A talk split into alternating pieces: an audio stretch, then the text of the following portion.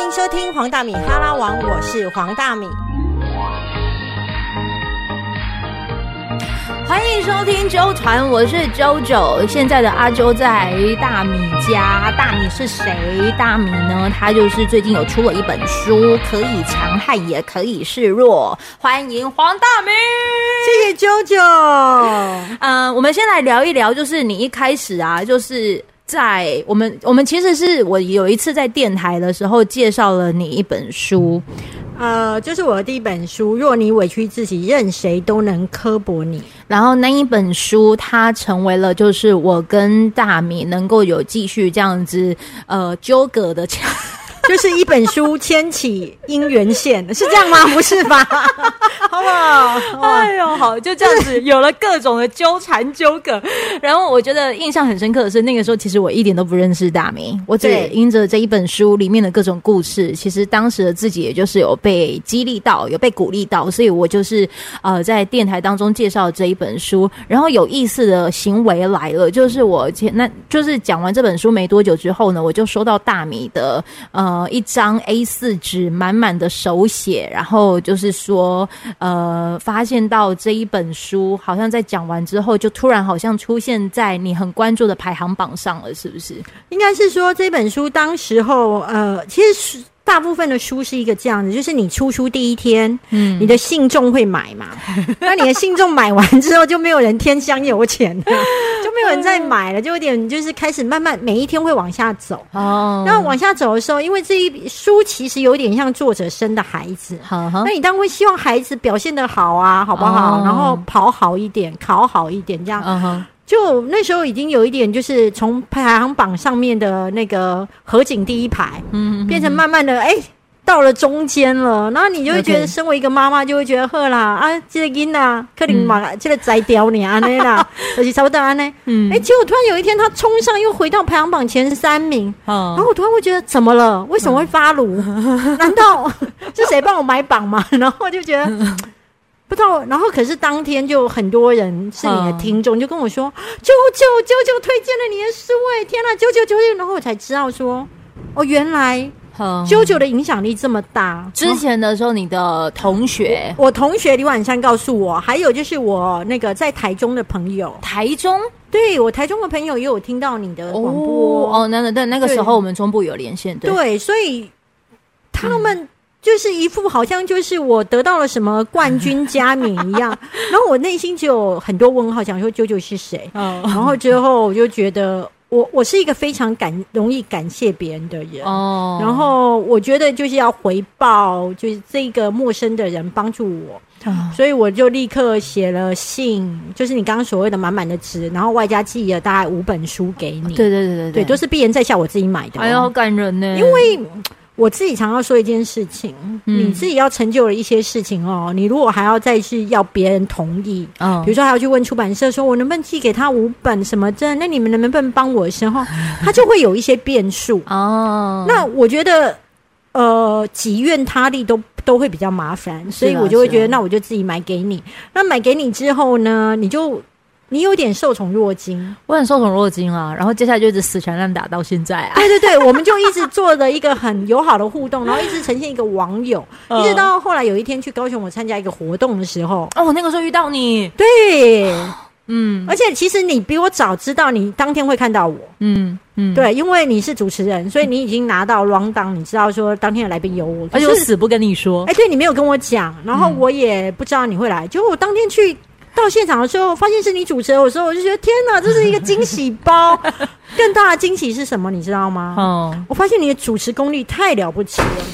哦，温刀的门关起来啊，有 nature 的音效。了不起到那个猫还把门给关起来了，这样有有我感受到了那个他对我的了不起，这样，不是，我觉得 当时因为我给他点哦，不，我我当时是有一点惊讶于你的那个主持的技巧。哦，嗯，你会兼顾每一个来宾，然后你有做功课，嗯。所以你会把场面搞得就是呃有趣，但是又有内容。哦，因为我自己以前在台北，我看过很多人主持，好好好，很多人的主持是他只有知名度，但他主持的不好，哇，我我好哦，你这等于是给了我一个一个桂冠。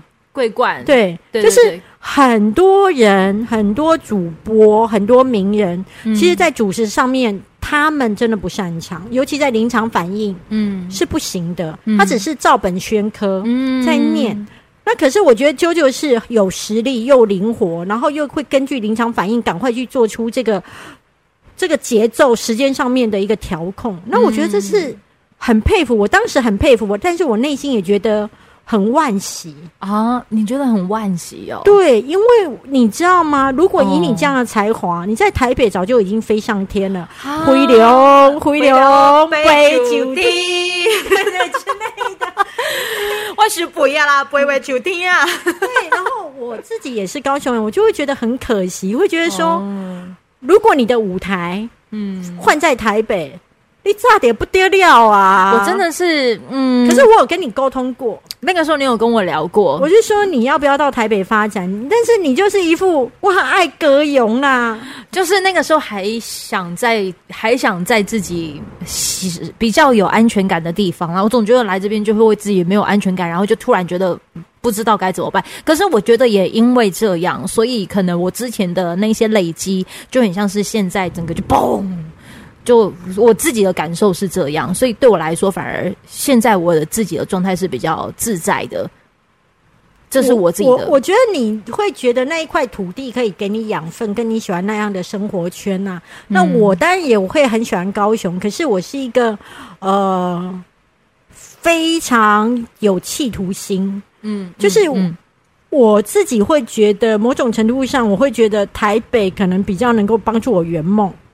那事实上后来也是，可是不代表在高雄不能圆梦。嗯那只是说你可能会是像这样子的方式，就是南北跑。哦，我比较喜欢这样，，对，那对那那我觉得我要我必须去尊重，嗯因为不是每个人的人生都要去复制我的路。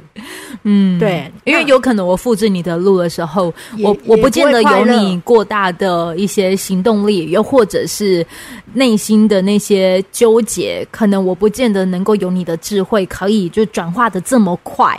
这可能是我我跟你之间的不太一样的地方，而且再加上那个时候的你，其实是也很愿意给任何就是你觉得很有机会的这些后辈们，让他们看见，或者是身边帮助过你的人给看见。就像是你现在最新的这一本书，其实啊现在要打多的输了吗？现在要打输了吗？我可是有个专业的主持人，我要马上再拉回来了。身为一个作者，已经开始要放飞了，好不好？啊，各对位同学，记得，如果假设你在你的人生当中有一些关卡，不论情、职场、情场或者是家庭，不是这样子，可以买一下，可以强悍，也可以示弱。当你知道来宾很强悍的时候，就会完全不想管主持人，我完全也就很想要来跟那个大米就讲说，我现在整个强悍硬起来，就是要告诉大家说，因为当时我就是受到了他的照顾，所以呢，我也很想让大家知道说，其实他照顾的不是只有我，还有他的那个同学，读冈山高中的那位同学，他是谁嘞？我要说一件事情，就是我自己在我自己是一个人际 social 上面非常有天分的人，非常有天分非，常啊，你怎样有天分来举例？呃，我可以很快的知道这一个人现在的喜怒哀乐，我察觉力非常厉害，我读空气的能力可能跟气象局差不多。好可怕哦！对，就是我那种敏锐。可是你知道吗？这样子敏锐度的人，人际上面高高敏锐度的人，其实他的内心的的伤痕也是会比较强的，嗯因为你可能嗯一个别人的一个眼神。粗心的人没有感觉，我可能就已经刻在我心上。就很。你知道，你应该不知道，说曾经有个那个模样，我有刻在心上。什么？那个心上是我们第一次见面，那个第一次见面，然后这样跟你说拜拜的时候，你可能赶时间，然后立马就不见了，对，不见了。他瞬间我心想说，我做错了什么事？我做错了什么事？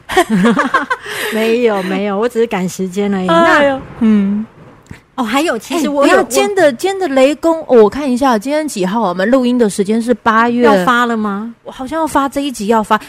八月二十，五，等一下，我现在拿着麦克风移来移去，听众朋友，我跟你说，大米，你的米姐家的东西真的很松，什么意思？我的麦克风又松。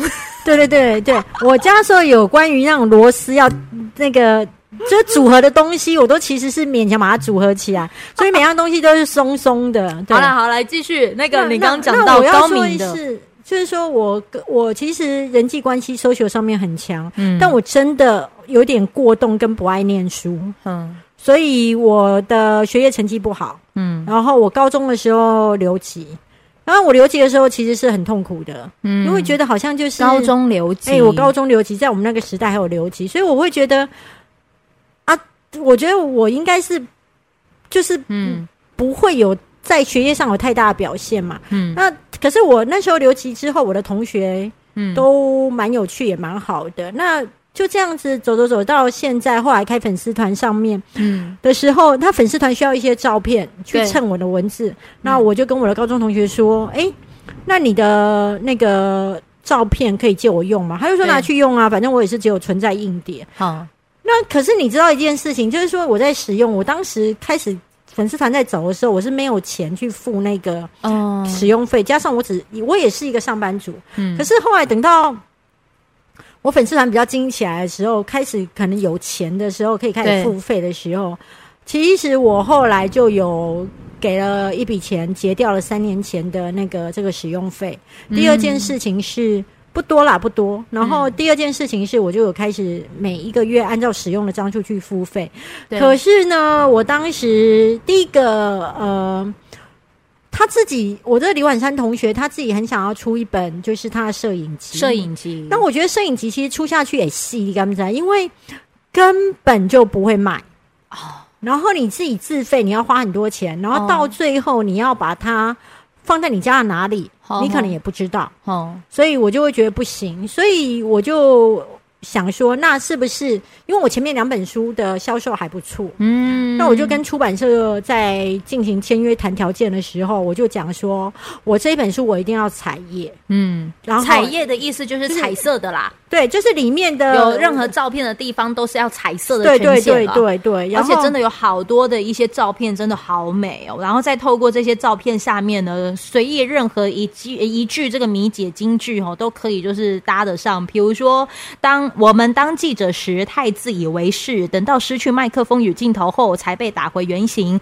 明白自己什么都不是。这张照片搭配着什么呢？海边旁边有一台电视机，然后再有个枯树在那边飘来飘去，搭的嘞。我告诉你，那是美编的功力，你知道美编也真的超厉害，他从那个几百张的图当中嗯去找出这些图片。嗯。就超厉害的，然后我觉得美编真的超用心。然后你看这个心纸质，这个纸纸张是特别总编辑他有挑选过，嗯去做出那一种就是让照片不会就是看起来脏脏失真的纸质，就是比较能够呈现照片的那个质感。嗯。那我当时候跟出版社谈的时候，就说我要彩页，然后我所有的照片都要是他的，因为我觉得这样子的方式就等于是让他圆梦了，出摄影集，然后他又不用自费。他收到的感受是，当他看到的照片，他很开心啊，他很开心，而且他会觉得，嗯，他会觉得，他也觉得某种程度上有一种善有善报，就是，对啊，就是善有善报来形容。他现在他现在应该在上班，对不对？他现在还是一个上班族啊，所以所以他现在应该没办法讲电话。他不没有没有不用扣印啊，你要不要不用扣你的。这一台来扣奥看看？我不用不用不用不用不用不用不用，但是你待会私底下教我怎么扣奥这一台就对。好好，那我自己会觉得可以帮助他圆梦，嗯我很开心。然后嗯这本书也因为他的照片变得比较有质感，所以我要回归到一件事情：我当年留级的时候会觉得很羞耻嘛。家中蒙羞，怎么会有一个孩子会念念念到留级？然后爸妈其实非常的担忧，哦，用担忧来形容，嗯他们会觉得你你就是一个不会有，他们会很担心。你看，你连高中都会念到留级，那你将来出社会，嗯你知道他们认为那是连贯的。可是我要说一件事，其实念书跟将来出社会的发展，很多时候是关联性没有那么大。嗯，对，是你的求生意志 在决定你的前途，嗯还有是你在做职业选择，嗯还有是你自己的企图心在决定你的前途。嗯，那这些东西都无法量化。对，对，那反正我突然这样一回首，发现说，哦，原来连高中留级都是命运当中给的礼物，因为留级才有机会遇到这位同学吗？对。而且这个礼物是要花了大概二十年的时间才可以去打开，哦。所以你要知道，其实第一个，如果你本身是一个善良而又努力的人，嗯。老天爷帮你买好的牌，嗯。是神机妙算，是你无法参透的。嗯。而你能够回报他的，就是说，当你是一个好人的时候，然后你也站得很好的时候，嗯。你要多帮助弱势，嗯，那你才会让这个善的力量更大，以及让你的福分累积的更大。我到现在每一天嗯在呼吸，我都会觉得可以当黄大米真好。哦，对，可是你在“黄大米”这三个字在你身上的时候，一定有获得，也有失去。你获得了什么？哦，我获得了好多钱。能接受这么老实的作家吗？我觉得很棒，获得很多钱，失去了什么？失去了什么？嗯失去的后来都成为礼物啊！因为失去了，可能我再也没有办法去一家企业上班嘛。哦，对，啊，因为没有一个公司可以接受一个人在网络上面胡言乱语。对，然后以及没有一个公司的同事可以接受他旁边坐的那个同事这么多兼差，哦，然后赚这些无为，微不微的钱。这倒是你你在远方赚到钱，他会祝福你；但是你坐在他旁边赚到钱，他会有相对剥夺感。你的存在会让他显得他的无能，嗯所以失去的话，就是我不可能再成为一般上班族。那、嗯它是不是一个礼物？是啊，因为你唯有没有退路，你才会往前尽情的奔跑。是啊是啊，然后我自己会觉得，等于你提早来到你自己必须规划你自己的嗯所谓的第二人生。嗯别人是到退休的时候才开始第二人生，那我在四十几岁开始做我的第二人生的时候，嗯我现在还属于精气神全涌的情况，我我自己会觉得是一个很好的呃，提早就来做规划，会让我自己适应这第二人生，适应的更好。吧。所以断的非常的中途，很突然，很拍谁。不过就借此，如果你们真的还觉得听不够的话，你们就去大米的脸书粉丝团跟他留言说，觉得好像还听不够，就还要再敲完，看这样子能不能就是许愿成功，再继续邀请大米来到纠团的节目当中。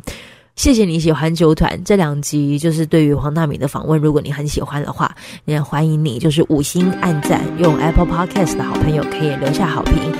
希望你也会期待，找更多人一起就是来加入追踪九团吧。谢谢你，